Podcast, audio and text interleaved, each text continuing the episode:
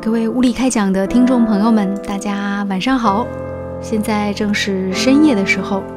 今天要和大家要分享一个作品，这是来自于德国著名的作家、诗人赫尔曼·黑塞的一篇文章《论年龄》。提到赫尔曼·黑塞这位德国著名的作家、诗人，他出生在德国，1919年迁居到了瑞士，1923年46岁时入了瑞士籍。他一生有很多重要的文学荣誉，比较著名的就包括有诺贝尔奖、歌德奖。他在1946年获得诺贝尔文学奖，1962年在瑞士的家中去世，享年85岁。他的爱好是音乐和绘画，是一位漂泊、孤独、隐逸的诗人。他的作品都是以小市民的生活作为题材，当然也会有很多的。重要的作品反映了同时期人类的绝望心情，但正是因为音乐绘画代谢了他内心的很多情绪，所以他也能够在作家当中算是相对来说很长寿的一位。他的重要作品包括有《荒原狼》《东方之旅》《玻璃球游戏》。见过黑塞照片的人都会发现，他具有非常聪明的这种长相。那判断一个人是否聪明，有时候看他的外形都会看得非常明显。黑塞就是非常典型的聪明人的形象。为什么呢？因为呃，我上礼拜有去学习关于心理学，然后和道家之间的一个课程，就特别提到人他的这个脉轮，比如说有海底轮，那么最上面应该是人的顶轮。黑塞就是典型的顶轮发达的特征，一般。顶轮发达的人的特征就是灵感不请自来，同时呢又会比较瘦削、高挑。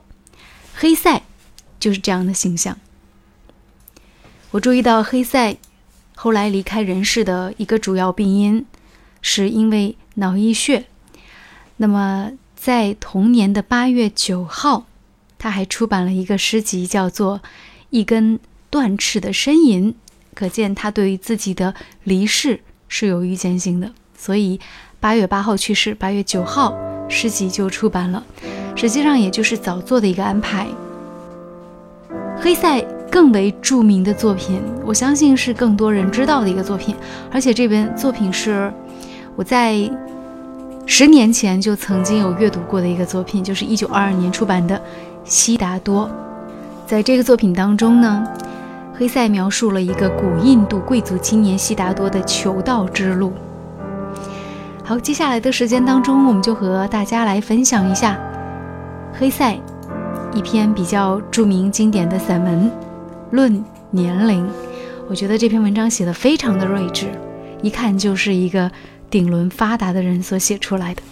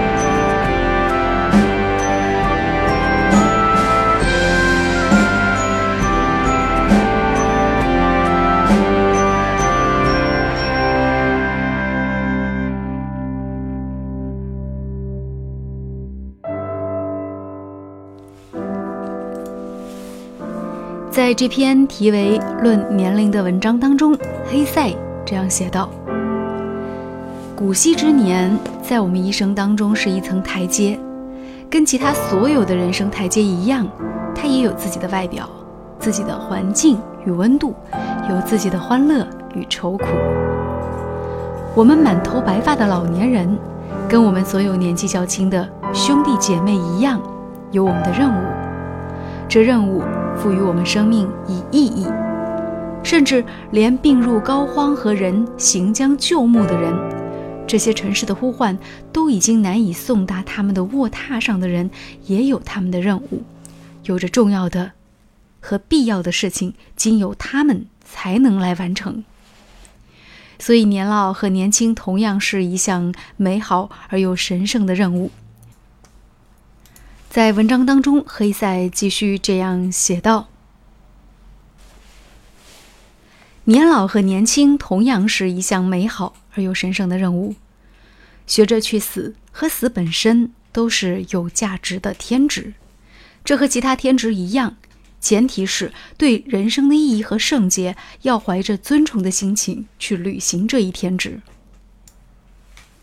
一位老年人。”如果他只是憎恨和害怕自己年纪老，憎恨和害怕满头白发以及死之将至，那他就不是登上这一人生台阶上令人尊敬的代表。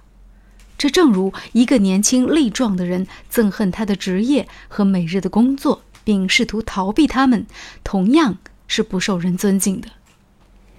简而言之，作为老年人，为了实现老年人的意义，并胜任他的职责。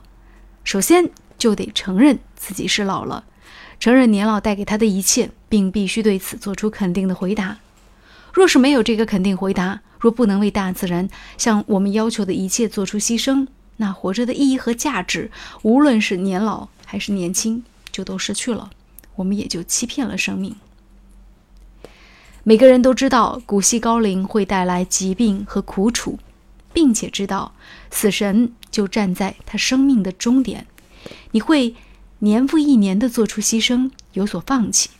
你必须学会不信任自己的感觉和力量。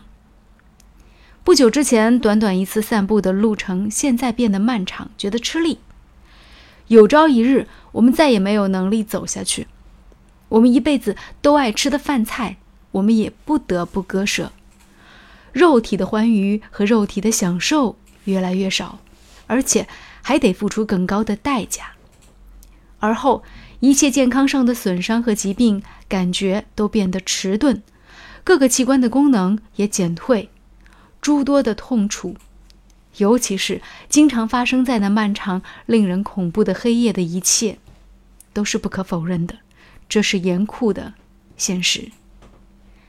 但是，一味沉溺于这一衰退过程。看不到古稀高龄自有它的好处，它的优越性，它的令人快慰和快乐之处，那就太可怜、太可悲了。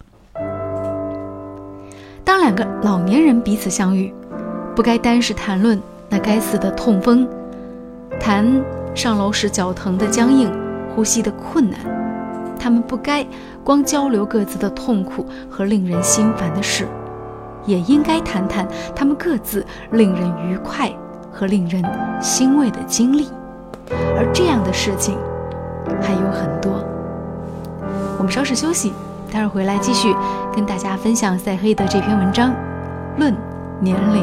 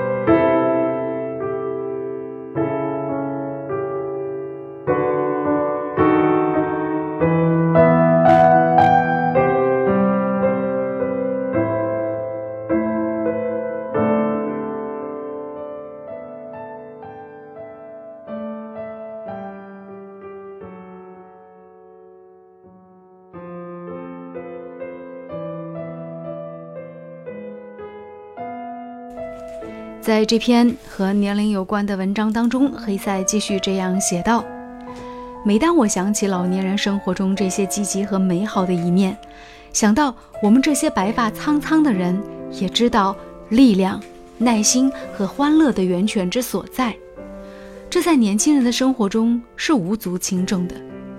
这时，我就不必去谈论宗教和教会的慰藉作用，这是神职人员的事。”但是我大概可以满怀谢意地举出几项年龄送给我们的礼物。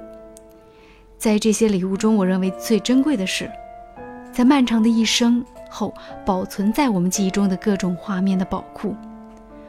随着行动能力的消失，我们将以完全不同于往昔的方式去追忆这些画面。那些六七十年来不复存于地球上的人的形象和面容，他们还在我们身上继续存活下去。他们是属于我们的，他们陪伴我们，他们用充满生气的目光注视我们。在此期间，消失了的或完全变了样的屋宇、花园、城市，在我们看来却跟昔日一样未曾变化。我们发现，几十年前旅行过、见过的山峦海滨，依然色彩鲜艳，留存在我们的画册里。观看、审视、凝视，越来越多成为一种习惯和练习。观察人的心绪和态度，不知不觉浸透在我们全部的行为当中。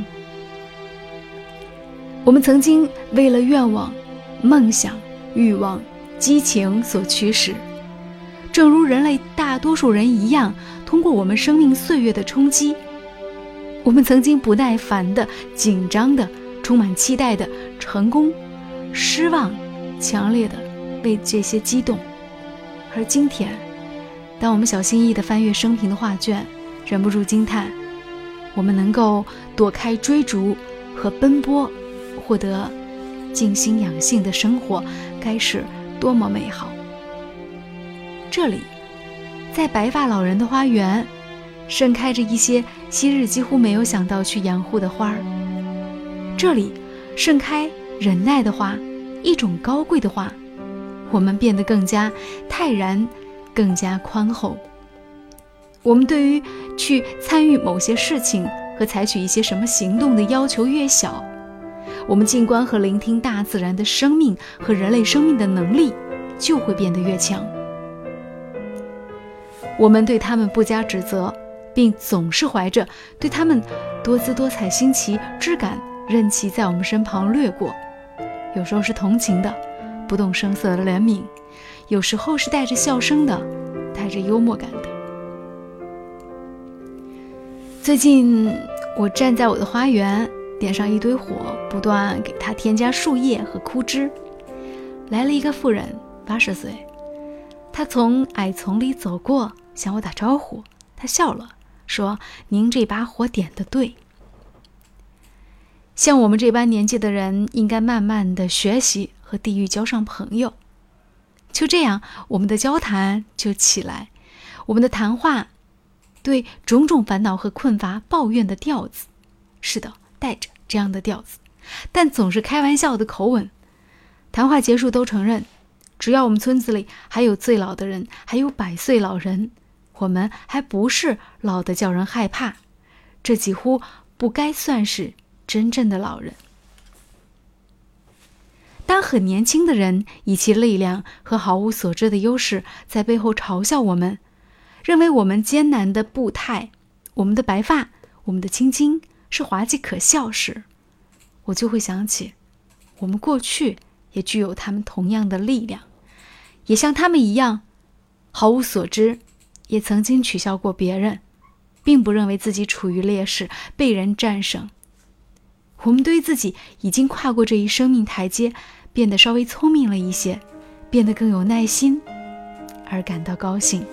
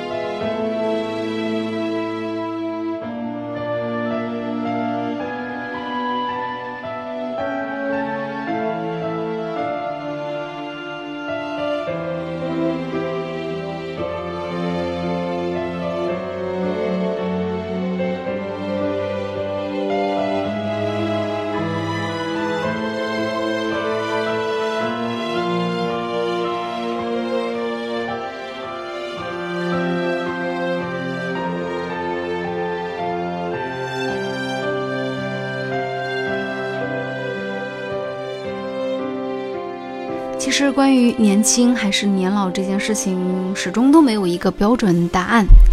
嗯，我相信很多人读过黑塞的《悉达多和玻璃球游戏》，然后觉得他是一个挺会写哲学的小说家。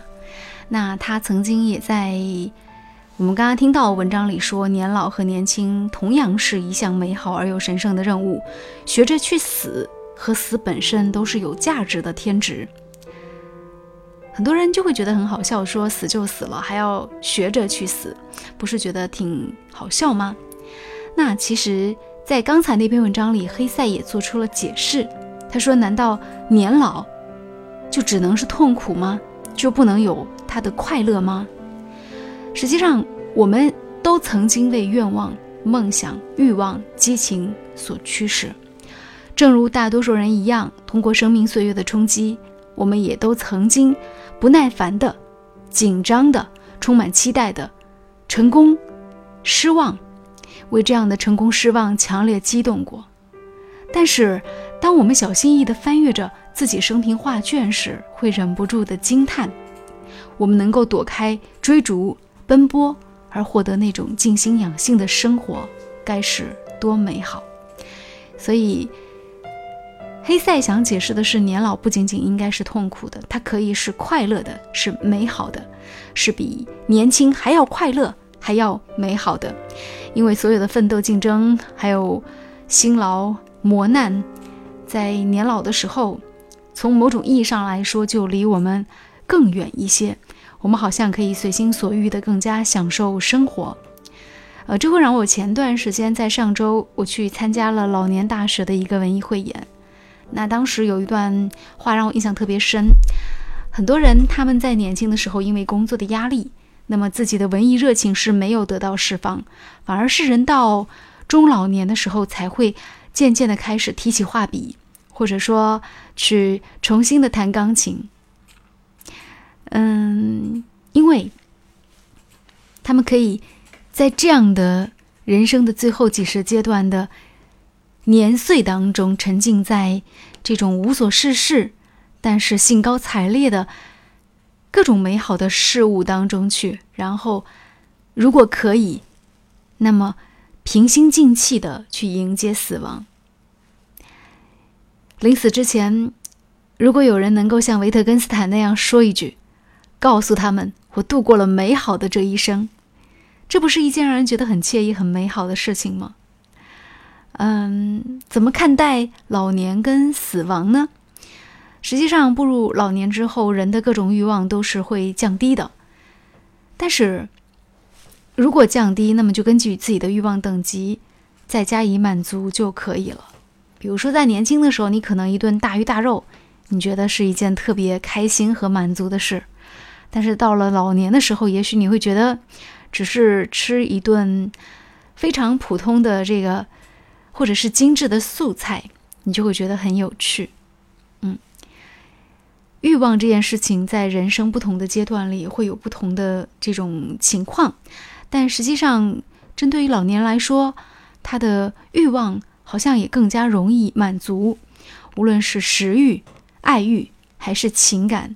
那么，如果还尚存，就想办法去满足。